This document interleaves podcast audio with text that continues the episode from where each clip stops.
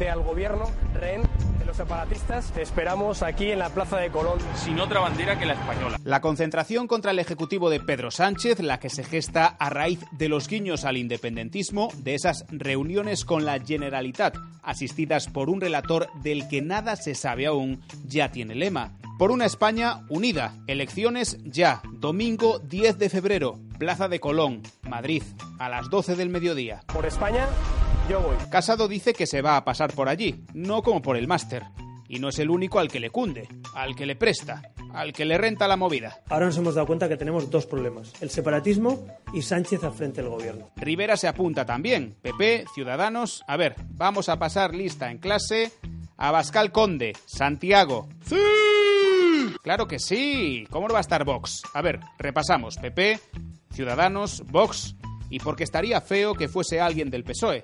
Que ganas no le faltan a algunos. Javier Lambán, presidente de Aragón. Creo, sinceramente, que el presidente Sánchez sigue sorprendido en su buena fe por unos independentistas que son congénitamente desleales y que son congénitamente mentirosos y que no se puede uno fiar de ellos. No se puede fiar uno de los independentistas, dice el socialista Lambán, en una declaración que podría firmar Cañita Brava. No te fíe de lo independentista que corre peligro, ¿eh? El presidente Sánchez hoy estaba en Estrasburgo de visita al tribunal que hay allí. La típica visita a Estrasburgo de jueves mediodía cuando no hay otra cosa que atender en tu país. ¿Le inquieta la rebelión de los socialistas a causa del Buenos días. Buenos días, dice Pedro Sánchez. Pero ojo, es un buenos días muy jodido, con perdón de la palabra. Buenos días. Un buenos días de no, si ya sé, ya sé por dónde me va a venir. Buenos días. Vale para todo, eh, cuidado.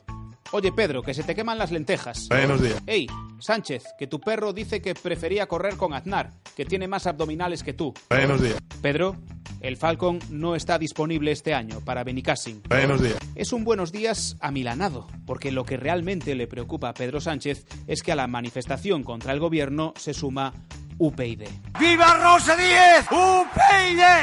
¡UPyD! ¡UPyD! Tranquilo, Álvaro Pombo. Pues nada, si hacemos cuentas, ya solo faltan las 40 tortugas de Tony Cantó. La derecha lo tiene hecho ya. Va a ser un éxito. ¿Qué tal? Es jueves 7 de febrero en La Voz de Galicia. Saludos de Yago García.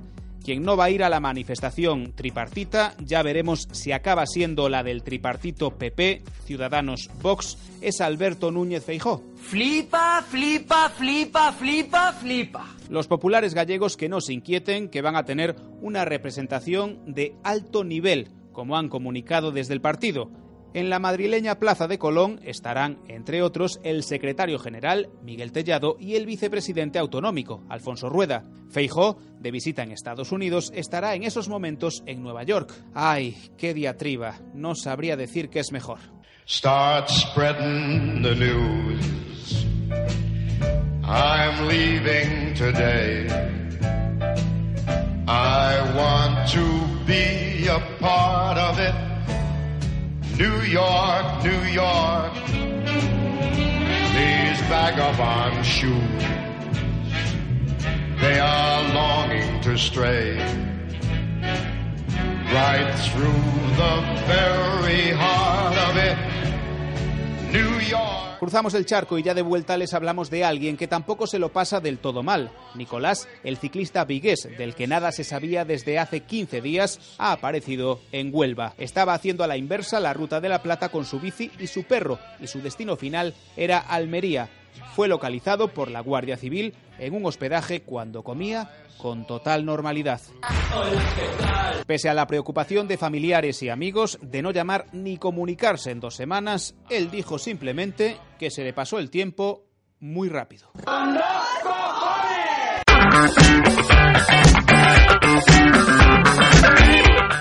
Cuando Nicolás vuelva a Vigo, si tenía su coche aparcado en el barrio de Ocalvario, lo más probable es que lo tuviese rayado. Sí, hablamos de nuevo del enemigo número uno de los coches en la ciudad olívica, el jubilado de 79 años que el año pasado rayó más de mil coches, que fue pillado por la policía otras 12 veces este año en solo dos semanas y que tiene un juicio pendiente por la elevada cuantía de los daños ocasionados. Esto es una ciudad sin ley. Tras ser pillado infraganti con 100 palillos que usaba para dejar inutilizadas las cerraduras de los vehículos, esta tarde ha sido, al fin, detenido.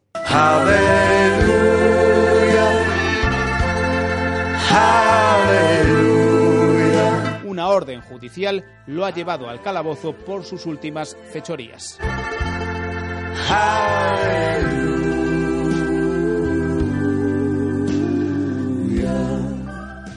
Y un apunte de infraestructuras, el Ministerio de Fomento, tras la mejora del eje atlántico y la llegada del AVE a Galicia prevista para 2020, estudia implantar al fin trenes de cercanías en la comunidad. Cuando se electrifique la red y no antes de seis años podría haber nuevas líneas que beneficiarían a las áreas metropolitanas de Vigo y a Coruña Ferrol.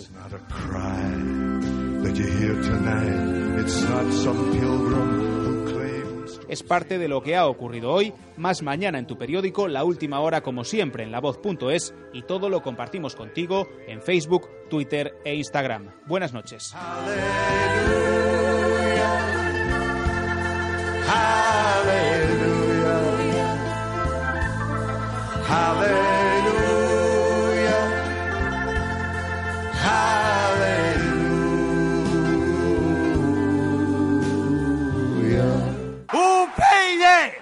UPyD!